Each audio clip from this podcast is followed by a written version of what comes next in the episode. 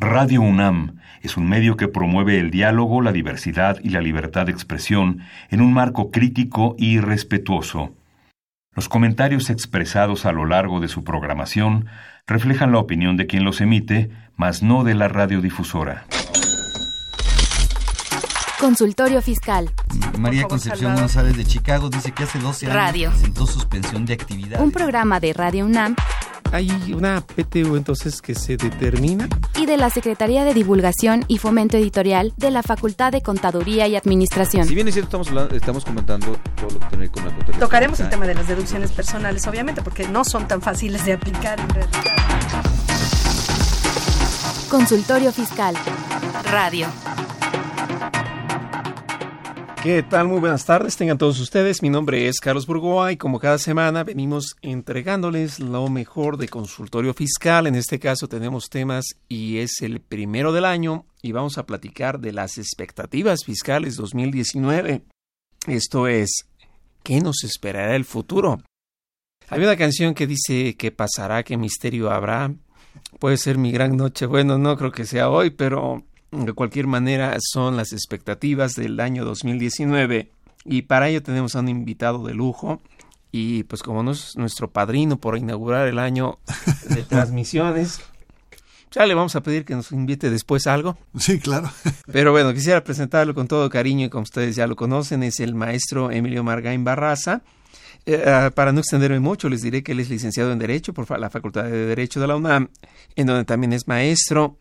Eh, actualmente también, pues él es eh, egresado de la maestría en Derecho por la Escuela de Derecho en la Universidad de Harvard. Es catedrático aquí en la UNAM. Eh, catedrático por cuántos años, maestro, en la Iberoamericana? 33. Eh, recuerdo Igual que, que fue una celebración digna de, de la verdad de, de- de celebrar porque pues obviamente es alguien muy muy muy muy reconocido y su trayectoria el ejemplo a todos nos ha hecho muy bien en la vida él ha participado en eh, pues algunos cursos en el Instituto de Estudios de sobre Justicia Administrativa del actual Tribunal Federal de Justicia Administrativa eh, miembro de la barra mexicana de Colegio de Abogados eh, del Colegio de Profesores de Derecho Fiscal y de la Supreme Court Historical Society.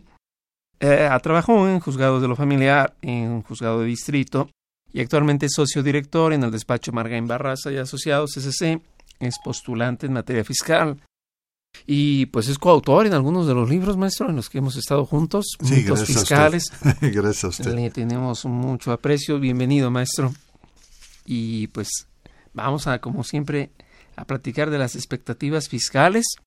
Como este programa es nuevecito porque el año va calentando, pues en lo que conectamos el teléfono les vamos a pedir de favor que nos escriban por medio de Twitter. Recuerden que es arroba con su fiscal y sin duda pues estaremos al tanto de sus mensajes en la oportunidad que la universidad regrese a actividades. Eh, vamos a ver una pausa rápidamente y regresamos para comenzar con nuestro tema. Aquí estamos. Consultorio Fiscal. Radio.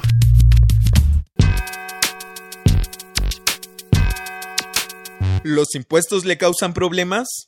¿Dolor de cabeza? Ay, ¿qué le puedo decir? ¿Problemas de estrés? ¿Malestar estomacal? Ay, ¿No puede dormir? ¿Cuenta ovejas hasta el infinito? Basta de sufrir. Nosotros tenemos la solución. La Facultad de Contaduría y Administración te asesorará en tus obligaciones fiscales, laborales y de seguridad social, tanto de manera personal como vía telefónica. Así es, ya no te preocupes por tu declaración anual. El Departamento de Asesoría Fiscal Gratuita, que se encuentra en la División de Estudios de Posgrado, te ayudarán en lo que necesites. oh, qué bien. ¿Y qué tengo que hacer? Solo tienes que llamar al 5550 7998. Y no solo te atienden de manera personal o telefónica, también contamos con correo electrónico. Sí, escuchaste bien. Correo electrónico. Escribe a consultoriofiscal@fca.unam.mx. Con toda la ayuda que tendrás por parte de asesoría fiscal gratuita, tus malestares se irán al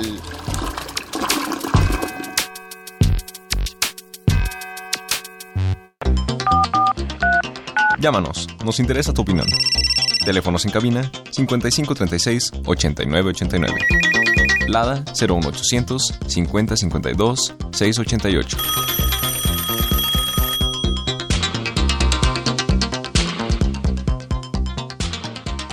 Muy bien, estamos ya de regreso, entonces quedamos que pues al día de hoy tenemos el nuestro programa que se va a llamar Expectativa Fiscal 2019 y bueno, ay caray, con tanta duda, con tanta situación, que nos visitan desde Honduras, creo que llegaron como ocho mil visitantes, como que también tuvimos ahí una serie de post campaña, yo lo llamaría así, porque pues estaba la pre-campaña, se hizo la campaña, con todo respeto, sale electo nuestro presidente, pero se hizo mucha actividad posterior a lo que fue la elección.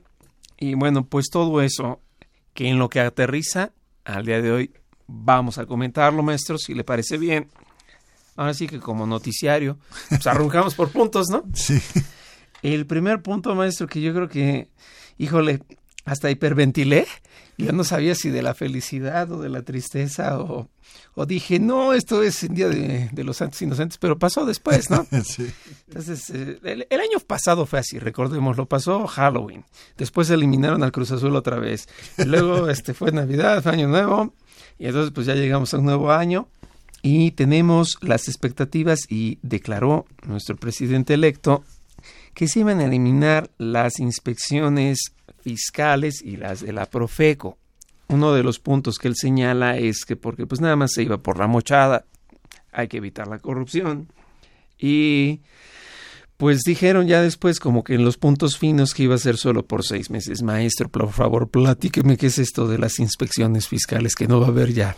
Bueno, eh, en este caso lo que se busca es tener un periodo de tiempo en el cual el contribuyente manifieste, por cierto, que en un momento dado está cumpliendo debidamente con el pago de las contribuciones y en ese sentido eh, lo que se busca es darle confianza al contribuyente para que regularice de alguna manera su situación fiscal, porque pues quiere decir que en todo caso muchos quizá no han cumplido debidamente, pero que al momento de tener la tranquilidad de la falta de una visita domiciliaria o bien que ahí también no se aclara del todo en un momento dado el que haya requerimientos para revisión de escritorio en un momento determinado pero que el contribuyente sienta esa confianza de que se puede en este momento, insisto, no tanto acercar a la autoridad, sino corregir su situación fiscal a fin de que pueda hacerlo sin la presión en un momento dado del personal del Servicio de Administración Tributaria. Ahora bien, esto no significa que en un momento dado, eh, digamos, esto sea ya una modificación en el Código Fiscal de la Federación o en algún ordenamiento. Es una decisión nada más presidencial que en un momento dado podríamos llamarlo un acuerdo gubernativo en el cual está señalando el presidente de la República qué es lo que va a ser su personal durante cierto tiempo.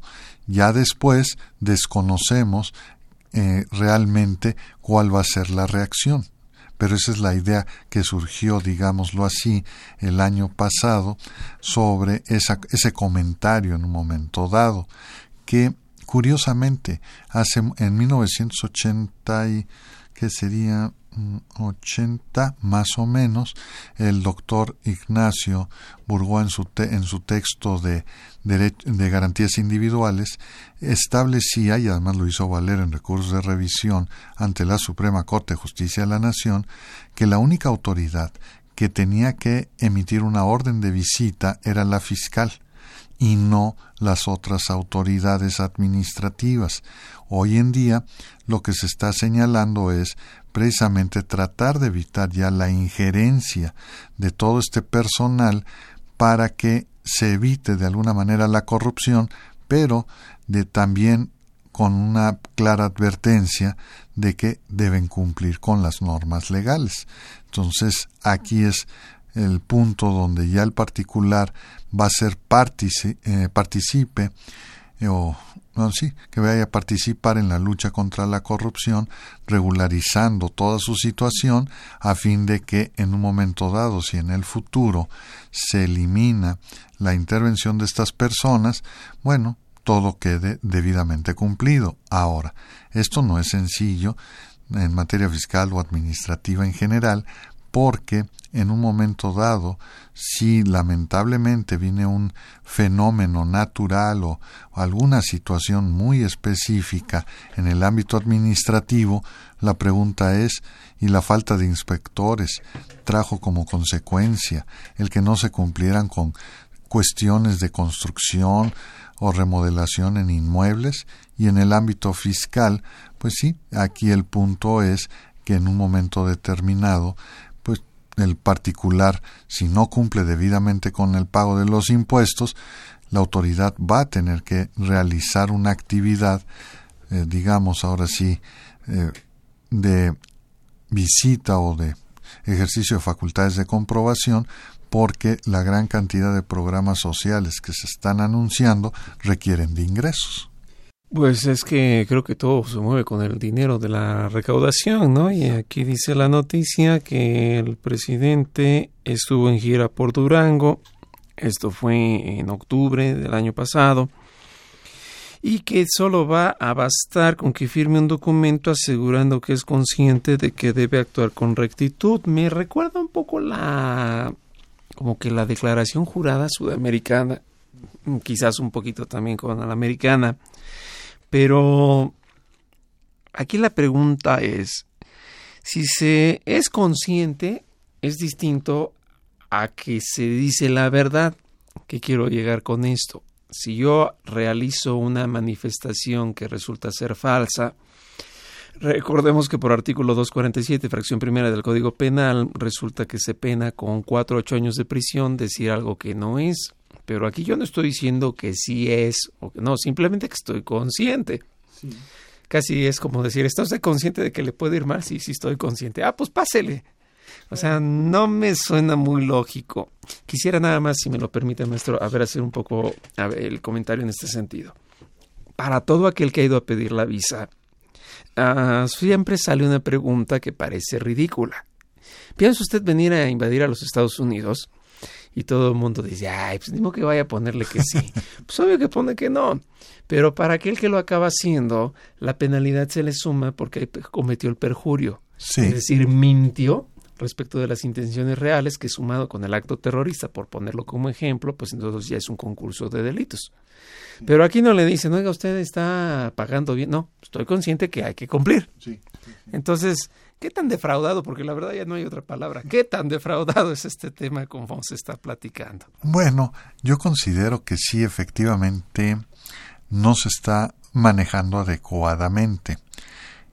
Porque en este sentido la autoridad fiscal, si quiere lograr el convencimiento del contribuyente en pagar impuestos, debe darle razones, sobre todo de carácter económico y empresarial que hacen notar o denotan que no está cumpliendo debidamente con el pago del, impuesto y que a través de estas consideraciones entonces el contribuyente buscará en todo caso el llegar a un acuerdo con la autoridad de cómo ir resolviendo sus problemas de incumplimiento en materia fiscal. Ejemplo, en este caso, hace un buen número de años, en los años 60, precisamente un representante de la Subsecretaría de Ingresos manifestó ante agricultores en aquel entonces, ahí sí, de jitomate, eh, verduras en general, frutas, no de los actuales productos típicos de la zona de Sinaloa, y le dijo que bueno, les dijo, señores, eh, todos sacaron una tarjeta de pago de impuesto y en los 12 meses pagaban exactamente la misma cantidad en cada mes. Y el representante lo único que les preguntó fue, señores, les dijo está muy bien, pero yo nomás quiero hacerles una pregunta. ¿Cuál? En este sentido, ¿cuándo cosechan y cuándo cultivan?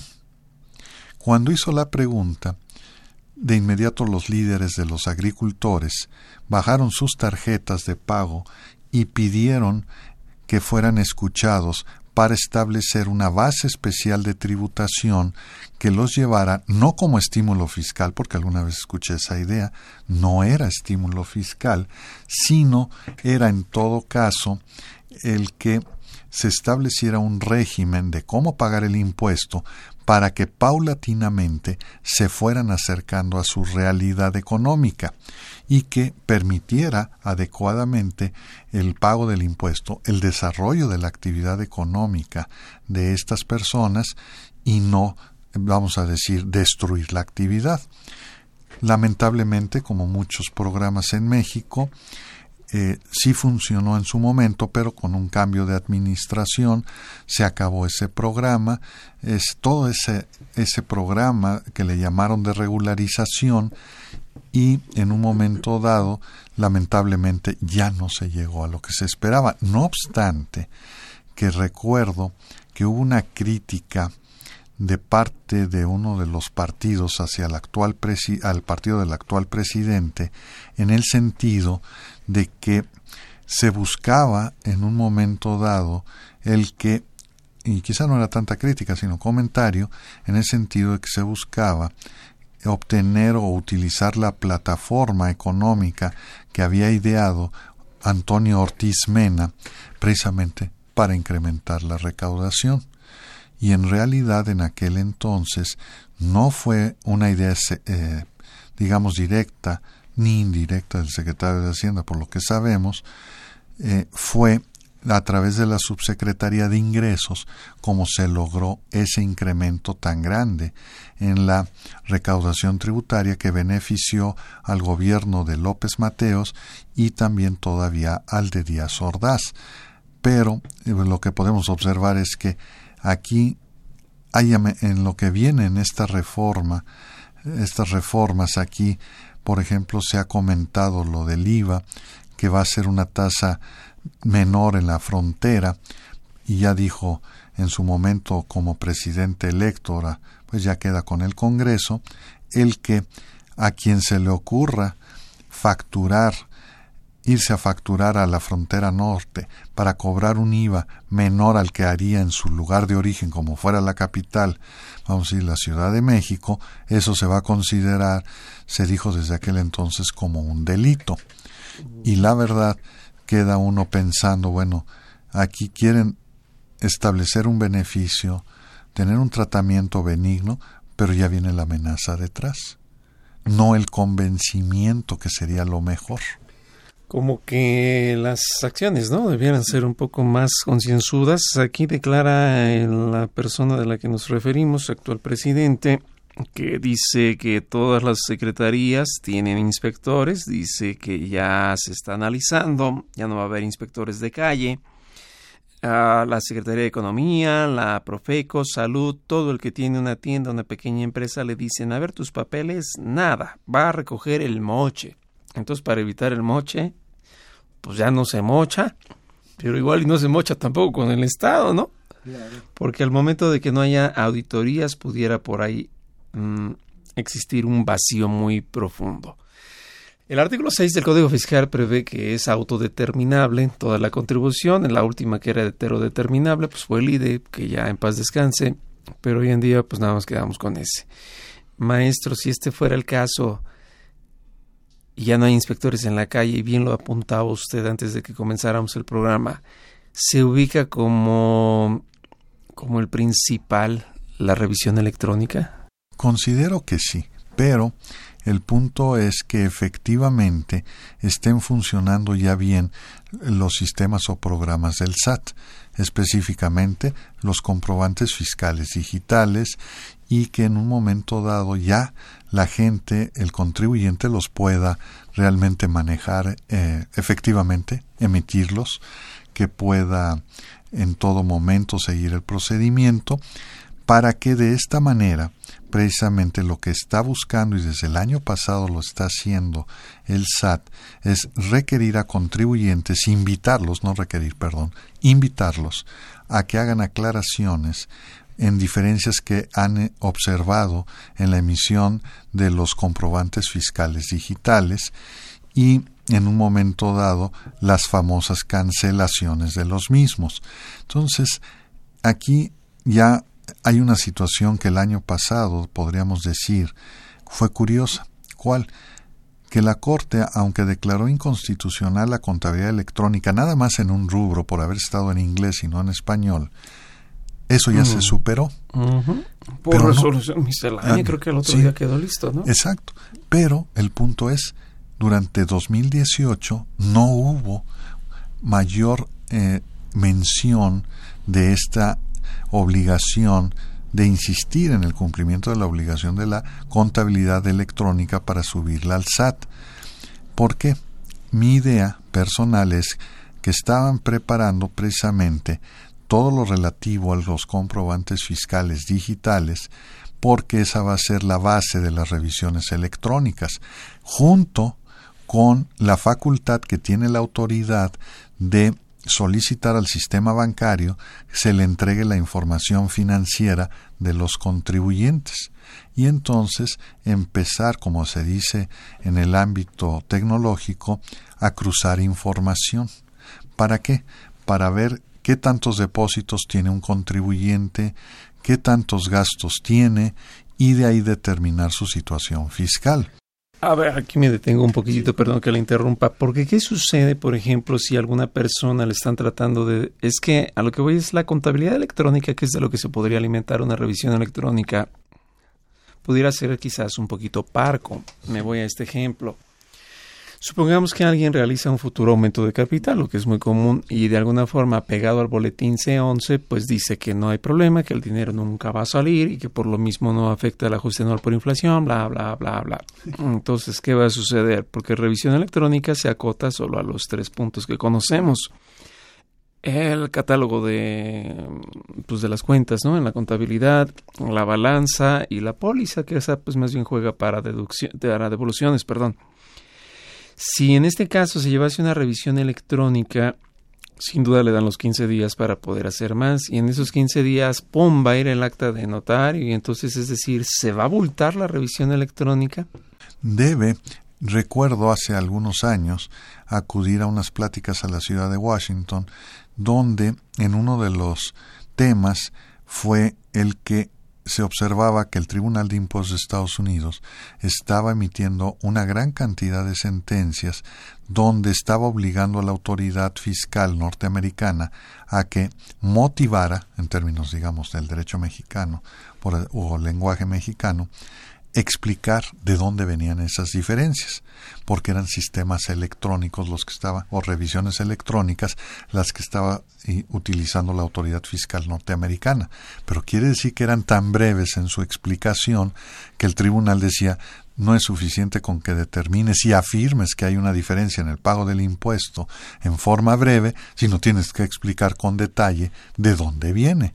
Entonces, yo creo que aquí ese va a ser uno de los problemas más fuertes, sobre todo porque precisamente a la hora de ofrecer, digamos, pruebas en esa revisión electrónica, pues sí, se lo vamos a abultar a la autoridad y tiene la obligación la autoridad, ya sea a través de su propio sistema o que ellos de manera manual alimenten a ese sistema o programa para fundar y motivar sus actos.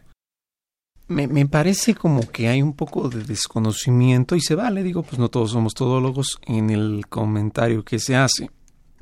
Hoy en día el contribuyente como que es más partidario acudir al acuerdo conclusivo. Yo creo que ahí se rompe el moche, ¿no? Si es que realmente un contribuyente tiene un negocio que quiere echar a andar. Sí. Más bien creo que el moche se da, en la práctica me ha tocado verlo, cuando ya sale un crédito fiscal y se acerca alguien de las autoridades, alguien que se ostenta con nombre Valentín en el mes de febrero y que dice que va a salir adelante y bueno, cosas así. Pero bueno, parecía que hay que penderle un poco de más colación a este punto. Vamos a ir a una pausa rápidamente. Simple y sencillamente, pues recordemos la primera expectativa que se ha mencionado es por inspecciones que ya no se van a dar. Y, y Dios nos agarre confesados a todos, porque si no hay dinero, cualquiera, ay, que padre, no me auditan, pues sí, pero no hay dinero y al ratito no va a haber más cosas. Vamos a una pausa y regresamos. Consultorio Fiscal Radio. Si estás interesado en este y otros temas de consultorio fiscal, ingresa a tu navegador y escribe Radio UNAM. En la página principal da un clic en 860 de AM, que se encuentra en la parte superior derecha. O si lo prefieres, da un clic en Programación AM y selecciona Consultorio Fiscal Radio, donde podrás acceder a nuestro contenido seleccionado. Suscríbete y podrás reproducirlos cuando quieras desde tu iPad, tablet o celular. Síguenos por Twitter.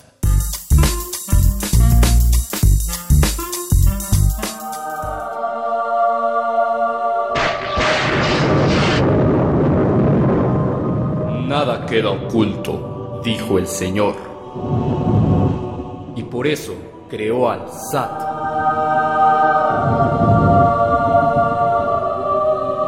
XEUN AM 860 Radio UNAM. Llámanos, nos interesa tu opinión. Teléfonos en cabina 5536 8989. Lada 01800 5052 688.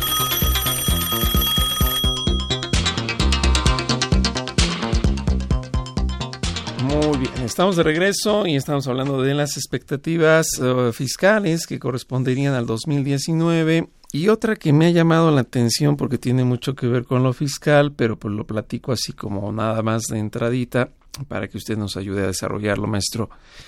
Uh, incluso esto fue una forma de conferencia que hizo nuestro presidente electo y apoyo a los ninis. Sé que en este programa me podrían contar las veces que dije presidente electo, pero es que él sale siempre a dar la cara, a diferencia de otros estilos de gobierno, donde nada más será el vocero o el encargado. Y el apoyo a los ninis va así. Uh, de alguna forma, ¿cómo le pusieron becarios y no sicarios? A lo mejor estoy confundiendo las palabras, pero bueno, total que iba en este conjunto. Ah, había dos, uno para los que estudiaban y otro para los que no estudiaban y no podían trabajar, en la lógica de que la demanda o la oferta de trabajo no es suficiente. A 3.600 pesotes a los jóvenes que pues por no poder tener la oportunidad de estudio y pues también ya sabemos que en los trabajos les piden pues que no sea mayor de 20 años, que tenga 55 de experiencia, que conozca ya a los clientes, que conozca los sistemas de la empresa. Entonces yo apoyo, ¿no? Pues hay que apoyarlos también, ¿no? Pero son los puntos finos a los que me quiero referir. 3.600 pesos diarios. No, mensuales. Y, y, mensuales, perdón. Sí, sí, sí, no, yo me estoy excediendo. No hay que apoyar tanto. Perdón. Mensuales. Si no, yo me apunto también sí, ahí. No. Y esto es para que en la empresa en la que estén les van a capacitar y al final del periodo de ellos que se capaciten, pues salgan con un documento que les sirva de aval para poderse colocar en otros lugares. Entonces, surgen varias preguntas, las quiero hacer todas de corredito para no interrumpirla, maestro. Primera, este, si yo tengo, no sé, 50 años y me quiero llevar al, al programa, pues yo me siento un chavo ruco, ¿no? O sea, sí. ¿puedo entrar o hasta dónde se considera joven? Segundo, si yo entro a una empresa, sin duda estaré dentro de las condiciones de trabajo, me refiero por instalaciones y todo lo que le corresponde. ¿Se tiene que asegurar a ese muchacho? Y si se lo lleva al IMSS, porque ahí ya tocamos el tema fiscal, ¿con qué salario? Si acaba su capacitación, ¿lo debo indemnizar o simplemente se terminó la relación? Si por el contrario, dentro de lo que es el aseguramiento se me accidenta, pues yo incrementa la prima de riesgo, pues sé que no era de nómina. Uno más, entran las empresas que son familiares, los talleres familiares, pues todos somos Hernández, por poner un ejemplo de apellido. Y pues me traigo a los que vayan, aunque ni van a trabajar, nada más quiero los 3,600 para el negocio. Uno más. ¿Qué sucede en este caso? Eh, conforme las demás prestaciones, comedor y todo, supongo le van a entrar. Pero yo no soy una empresa que sea capacitadora autorizada por la Secretaría del Trabajo. ¿Aún así le vale mi documento? Híjole, muchas preguntas, ¿no? Pero. Pero, ¿cómo? mire, yo creo que aquí hay una situación muy curiosa.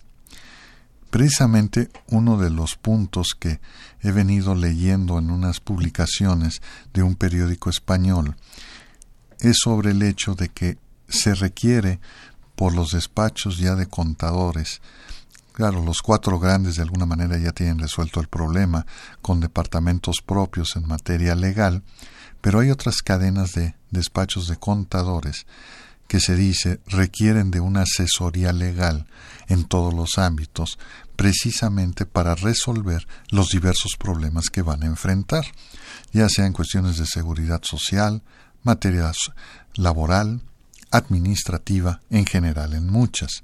Entonces aquí el problema es leer con calma el programa para ver precisamente cómo jurídicamente queda esta situación, es decir, cómo va a quedar la situación de estos jóvenes y, e iniciar precisamente con la definición si es nada más para jóvenes o puede ser inclusive para gente adulta joven y definir edades, en fin. Y sobre todo, yo lo veo así de ver exactamente cómo se redacta el programa, entenderlo y una un análisis, digamos, de carácter comparativo es el siguiente. Cuando una persona sufre una contingencia automovilística, de salud o de lo que usted guste, hay que leer la póliza para ver efectivamente qué fue lo que se aseguró, cuál es la contingencia asegurada. Aquí va a ser lo mismo. Yo ahorita sí vería con mucha dificultad contestar a todo, porque hasta dónde si le estamos dando la oportunidad de que se capacite, que se le entregue una cantidad de dinero a este joven y que en un momento dado se les inscriba en el seguro social, el punto es realmente es una persona o la pregunta sería realmente es una persona contratada para trabajar o como decimos es un becario. Siendo un becario, yo diría que en todo caso, aunque quede inscrito en el seguro social, pues fue para su protección mientras estuvo dentro de la empresa laborando, pero no fue un empleado como nosotros normalmente lo conocemos, porque el día que se acaba el programa cumple con, se cumple con la obligación que tiene la empresa frente a la autoridad, el problema es no se le está despidiendo, simplemente está acabando un programa, no daría lugar quizá a una indemnización, pero yo no dudo que en México hubiera alguien que pudiera pensar de esa manera y provocar un conflicto con el patrón, pues con tal de obtener un beneficio mayor eh, por parte de este becario. Por ello, pues sí, desgraciadamente hay que leer en estos días con toda calma todos los programas que van a ir surgiendo, nada más de ellos, sino muchos programas de carácter social para ver realmente cuáles son los derechos y, sobre todo, cuáles son las obligaciones de estas personas que, aunque pretendidamente los ven en el sentido básicamente de recibir dinero sin obligación alguna, quién sabe, hay que leer todo, como decimos los abogados, la letra chiquita para ver realmente dónde están parados. Es que efectivamente, eh, como bien lo dice maestro, no hay mucha normatividad. Lo mismo que se dio con la consulta del aeropuerto, como que no hubo mucho contexto normativo que nos llevara a un punto cierto. Platicaba su experiencia, porque esto sin duda es réplica de lo que ya se hizo a nivel local, cuando él, me imagino, participó como jefe de gobierno de la Ciudad de México y esta persona, un compañero a quien mando un saludo, Javier Martínez, eh, decía que él tuvo incluso gente que recibió por seis meses y que sí los dio de alta y con salario mínimo.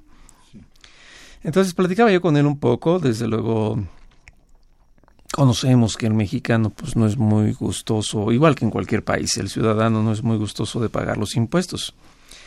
¿Y qué tal me decían o platicábamos? ¿Qué tal si se hiciera una estrategia así? Somos un taller familiar, metemos a todos los Hernández, sabemos que no van a trabajar, yo quiero los 3.600 del gobierno pues para que ayuden a inyectar dinero al negocio y además los doy de alta con el salario mínimo, lo cual resulta que por subsidio al empleo, pues entonces, ¡pum!, me sale incluso hasta pagarles lo que a la larga se llama un saldo a favor y hasta pedir devolución.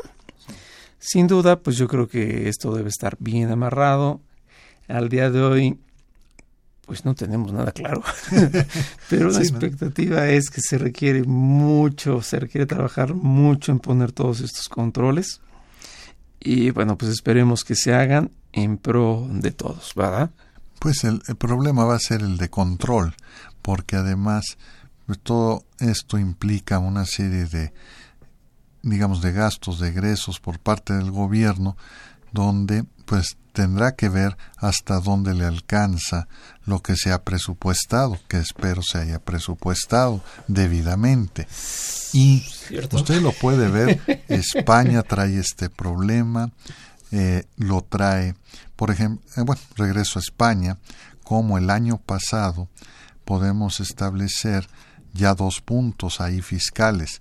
Uno, el establecer un impuesto para las grandes compañías tecnológicas como son Google, como fue o es Amazon y Facebook entre otras, a fin de que paguen una mayor cantidad en España de impuesto, pues alegando que están obteniendo grandes beneficios y que pues deben contribuir con una mayor cantidad de dinero. Claro, todo esto enfocado porque se dieron cuenta de que un programa social tiene un costo muy grande, donde se va a erogar, pero difícilmente se va a obtener un ingreso para poder reponerse. Ese es uno. El otro es el impuesto que se, eh, que se creó para las hipotecas, pero que lo iban a pagar en este caso, ahora sí que los, eh, en este sentido, las empresas hipotecarias, pero se vio que en un momento dado este costo se puede, perdón, este monto de impuesto se puede llevar al costo de lo que se está cobrando en la hipoteca, porque los contratos ah, son muy amplios en cuanto a irse modificando de acuerdo a la situación económica, y entonces quien puede terminar pagando el impuesto realmente va a ser quién, el cliente, el consumidor que adquirió un inmueble, pero que lo hipotecó para efectos de poderlo ir pagando mensualmente. En fin, así podemos observar varios puntos donde aquí, curiosamente, yo diría, ¿qué expectativas hay para este año? Bueno, el problema es cómo nos van a dejar hacer negocio. Es decir, cómo va a decidir el Ejecutivo, tanto a nivel federal y cada uno en su estado, cómo nos van a permitir el desarrollar nuestra actividad económica de manera libre. Yo estoy de acuerdo que si se logra la finalidad de que se acaban los moches, perfecto. Quiere decir que me puedo dedicar a mi actividad económica, pagar los impuestos, porque no tengo el temor a que me van a pedir dinero en vía de corrupción. Pero, pues eso, ¿cuándo lo iremos a denostar? ¿Qué tan rápido lo vamos a ver? Esa es la parte que no me queda clara todavía. Pero, ¿podemos decir que la intención es buena? Sí, pero que se dé en la realidad, ese es otro problema. Y ahí sí, ¿cómo vamos a acomodar todas las piezas o cómo se acomodaron todas las piezas de un presupuesto de egresos? Yo recuerdo en un programa al que fui invitado para tratar el tema de política fiscal y administración tributaria en la Universidad, bueno, en la Escuela de Administración Pública de la Universidad de Harvard, donde, pues sí, la preocupación de ellos para todo, porque este era un curso diseñado para funcionarios fiscales, que no entiendo por qué fui invitado y aceptado sin haberlo pedido, pero bueno, ahí terminé de curioso, y el punto fue que cómo precisamente controlar debidamente el gasto el presupuesto de egresos. Se habla, por ejemplo, de que desde el año pasado de que no debe haber transferencias. Sí, pero ¿qué pasa cuando de repente un gobierno no tiene dinero, viene la campaña de vacunación nacional, pues tienen que desarrollarla y transferir a lo mejor dinero de una parte de una secretaría a otra o en una misma secretaría de un gasto a otro, porque en el otro se tienen los recursos pues no puede haber nada malo, claro, si todo se maneja transparentemente, ¿qué quiere decir? Que en un momento dado se transfiere el dinero y ya cuando llegue el de la vacunación se termina devolviendo. Bueno, siempre y cuando no sean medicinas alteradas, estilo Veracruz. Exacto. Sí, volvemos a lo mismo. Ese es el problema que, digamos, hay un texto muy interesante de un premio Nobel de Economía escrito hace un buen número de años, lo encontré cuando estaba revisando recientemente libros y publicaciones que tengo.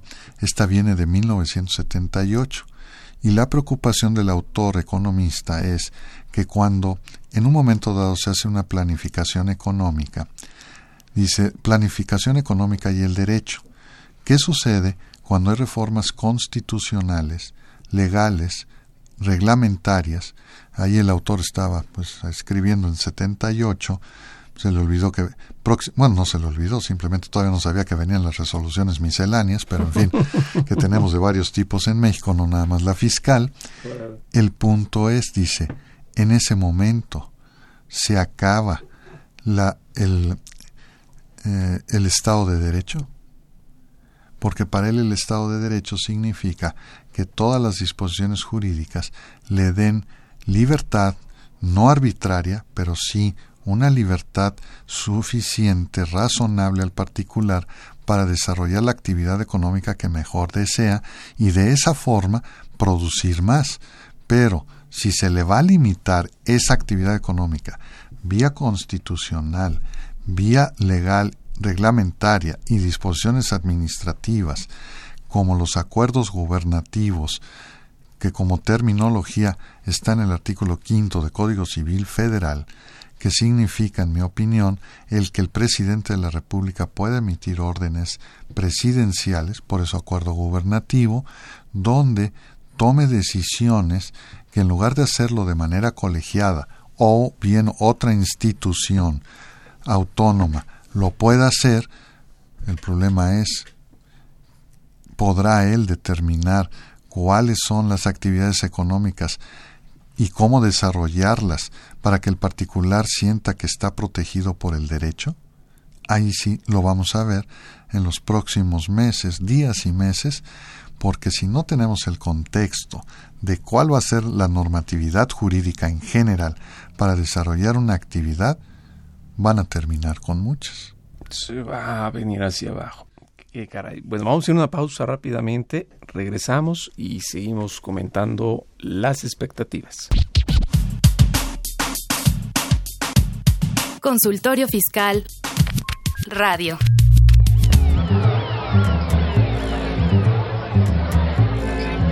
Se va a llevar la revista Consultorio Fiscal única en su género. Aquí encontrará los artículos y sugerencias en materia contable, fiscal y administrativa Ahora, consultorio fiscal desde la calle más cerca de ti. Esta es su información caliente, señor, señora. Con más de 26 años de publicar artículos, noticias fiscales y opiniones de especialistas. Es útil para el empresario, el contador, el administrador persona física, usted. Sí, usted de camisa blanca y corbata rayas, acérquese. En ella encontrarás todo lo de SAT, IVA, ISR, Infonavit, prestaciones, testamentos, contabilidad electrónica, ley aduanera, medios de defensa, lavado de dinero, pensiones IMSS, ISTE, aguinaldos y miscelánea fiscal, entre otros temas. La tenemos en verde, rojo, amarillo, azul, naranja.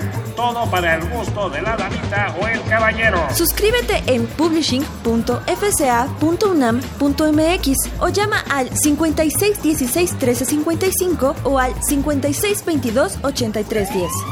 Consultorio Fiscal, por mucho la primera. Por mucho la mejor.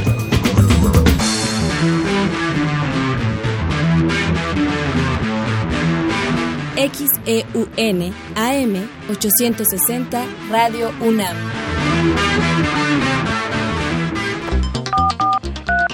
Llámanos, nos interesa tu opinión. Teléfonos en cabina 5536 8989. Lada 01800 5052 688.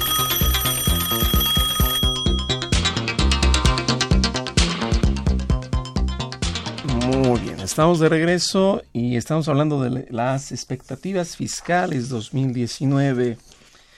Y bueno, como resumen, si es que se acaban de integrar al programa, ya platicamos de que no habrá inspectores de calle, de que habría el apoyo a los ninis y tenemos un tema que incluso me acuerdo que llamó la atención porque sacudía la cabeza de muchas personas cuando Marcelo Ebrard en una entrevista de banqueta, por decirlo burdamente, eh, menciona algo que posteriormente el presidente electo hiciera notar en, la, en Ciudad Juárez y de ahí derribó a otra reunión y bueno, total que se ha estado haciendo muy fuerte en donde la tasa del IVA se reduce a la mitad. Esto es al 8% en una franja fronteriza que comenzó siendo del 30, luego fue de 20 kilómetros, que se fuera a la redonda. Y bueno, más lo que se vaya por ahí afinando. Y a, lo, a la par de esto, perdón, también pasa lo mismo con el ISR, en donde la tasa bajaría del 30 al 20%. Y desde las reuniones que se tienen con las personas, funcionarios públicos, se hacía mención de evitar que llegaran empresas con domicilios falsos. A la par de esto, también se anuncia que el salario mínimo pasa al 100% respecto de todo el país, a ser obviamente más alto en un 100% allá y bueno, queda un poquito la duda o como medio desabrido el punto. ¿Por qué?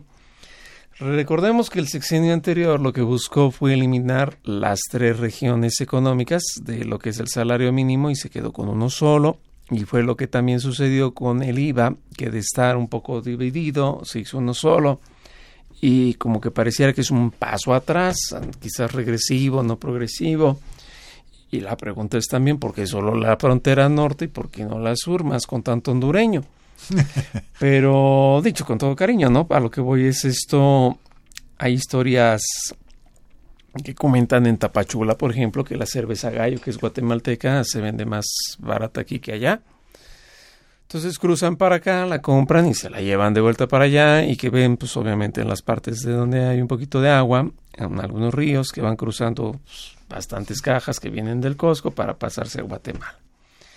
Quizás un poco nos quedan estas dudas, pero maestro, pues usted cuéntenos cómo se ve o cómo se vive esa disminución de tasa solo en esa parte. Y la pregunta siempre es, ¿es porque beneficia más para los americanos? ¿Realmente es competencia de combustibles? Bueno, ¿cómo sería eso? Ahí ya tuvimos esa experiencia en alguna ocasión con el impuesto al valor agregado, pero yo creo que beneficia en todo caso o pretende beneficiar en todo caso a estas, digamos, entidades que están en la faja fronteriza norte, porque el americano puede sentirse de mejor con mejor tratamiento en el costo de los productos bienes o servicios porque van a pagar un impuesto menor eh, ya de valor agregado y muy parecido, digámoslo así, al de ellos, al de California, Arizona, algunas otras entidades federativas, que luego muchas veces por el tipo de cambio que se está manejando, pues sí, puede salir más barato de este lado. Ayuda a la venta de los productos en México y por el otro lado, eh, el americano puede pasar. Ahora, esto no significa que el mexicano vaya a adquirir ya todos sus bienes en la faja fronteriza norte, es decir, en nuestro territorio, y que dejen de pasar al norteamericano, porque lamentablemente vienen problemas ya de calidad de productos, de mercancía, que puede seguir invitando al mexicano a acudir a Estados Unidos a comprar inclusive sus propias eh, alacenas y es abarrotes, todo. Claro, esto es una competencia ya por la calidad de los bienes y servicios, que es la que determina dónde va el contribuyente. En Estados Unidos es muy común que haya entidades federativas que luego no cobran absolutamente ningún impuesto a las ventas, inclusive en bebidas alcohólicas, simplemente por el hecho de observar una mayor venta, eso le trae un beneficio a esa sociedad. Aquí no sé hasta dónde hayan hecho un estudio ya más a fondo sobre ese punto. Ahora, es cierto, ahora lo que se busca es penalizar a aquellos que llevan su domicilio fiscal, que aunque no estén realmente en él, digamos, siguiendo o llevando a cabo la administración del negocio, se van a la faja fronteriza norte para pagar menos impuesto al valor agregado. Ahora, ahí hay un punto muy interesante. El hecho de que se vayan allá es cierto, cobran o van a, sí van a cobrar menos impuesto al valor agregado. Pero si todo el impuesto al valor agregado, de acuerdo a su mecánica, es acreditable en todo lo que es el ciclo de producción, comercialización, y cuando llegan al punto final con el consumidor final, él lo termina pagando, absorbiendo, la pregunta es, ¿realmente vale la pena llevarse todo eso hacia el norte. ¿Por qué? Porque van a acreditar menos aquí en México. Y en un momento dado, como están bajando la tasa, repito, pues ahora sí que acreditan menos de lo que ellos pagaron, hasta donde daría lugar a devoluciones, etcétera, y sería realmente un beneficio a su flujo de efectivo. Yo ahí sí, la verdad, he estado pensando en ello, a ver hasta dónde realmente esto va a traer beneficio a las personas que vivan ahí en esa zona. Podemos ver a mucha cantidad de mexicanos que están esperando la oportunidad de pasar al otro lado y ahorita van a encontrarse con que, bueno, si de por sí en materia de comida había mucha hay mucha exención, pues ahora con más razones en algunos ámbitos de compra de ellos van a pagar menos impuestos, le puede traer beneficio, pero realmente lo será. No, yo tengo mis dudas, porque cuando se incrementó al 16%, pues el comercio sigue igual. Hasta el presidente Trump se ha quejado de que ya México le vende más productos allá. Claro, vía exportación trae la posibilidad en todos, casi en todos esos casos, de obtener devoluciones de impuesto al valor agregado. Entonces, ¿qué caso tendría ir allá, facturar para pagar menos aquí, cuando en realidad lo van a recuperar del contribuyente? Lo que usted comenta es muy cierto, ya estamos prácticamente en la rampa final, pero es bien cierto. Estar allá en la provincia, me refiero en la frontera con los Estados Unidos, acudir allá al otro lado, desde Mexicali o desde la más eh, atractiva que es Tijuana, pues es como para nosotros ir al centro comercial. Claro, el tiempo que se tarde o no, pero pues mucha gente pasa caminando. Y al momento de que yo paso persona física siguiendo mi tanque de gasolina, por Dios, pues no lo voy a pagar el IVA al regresar, no es importación. Y si es Navidad, creo que mucha gente se hace programa para ir allá y hacer las compras creo que el beneficio se quedó allá y no, vamos, la gente busca calidad, no busca precio. Exacto. Claro, viene uno con pegado, pues está bien, ¿no? Sí. Pero no, sí es cierto, la gente está pensando en es más, no sé, en un momento dado si algún día se piense en incrementar, por ejemplo, el monto del impuesto que se causa por traer mercancía a México libre de precisamente de impuestos de importación. En Navidad siempre se ha ampliado ese, se me escapa la palabra, esa exención que se da en un momento dado, tiene otra palabra, pues realmente vamos a ver cómo viene todo, porque inclusive en impuesto sobre la renta yo tengo mis dudas, ¿cuándo se va a ver el beneficio? Si van a seguir pagando ahora el 21 el 20% en, en pagos provisionales pero se sigue haciendo sobre una base determinada conforme a un factor de utilidad, pues realmente será hasta el año, hasta que finalice el año, que se pueda visualizar cuál fue el verdadero monto de beneficio con la disminución de la tasa.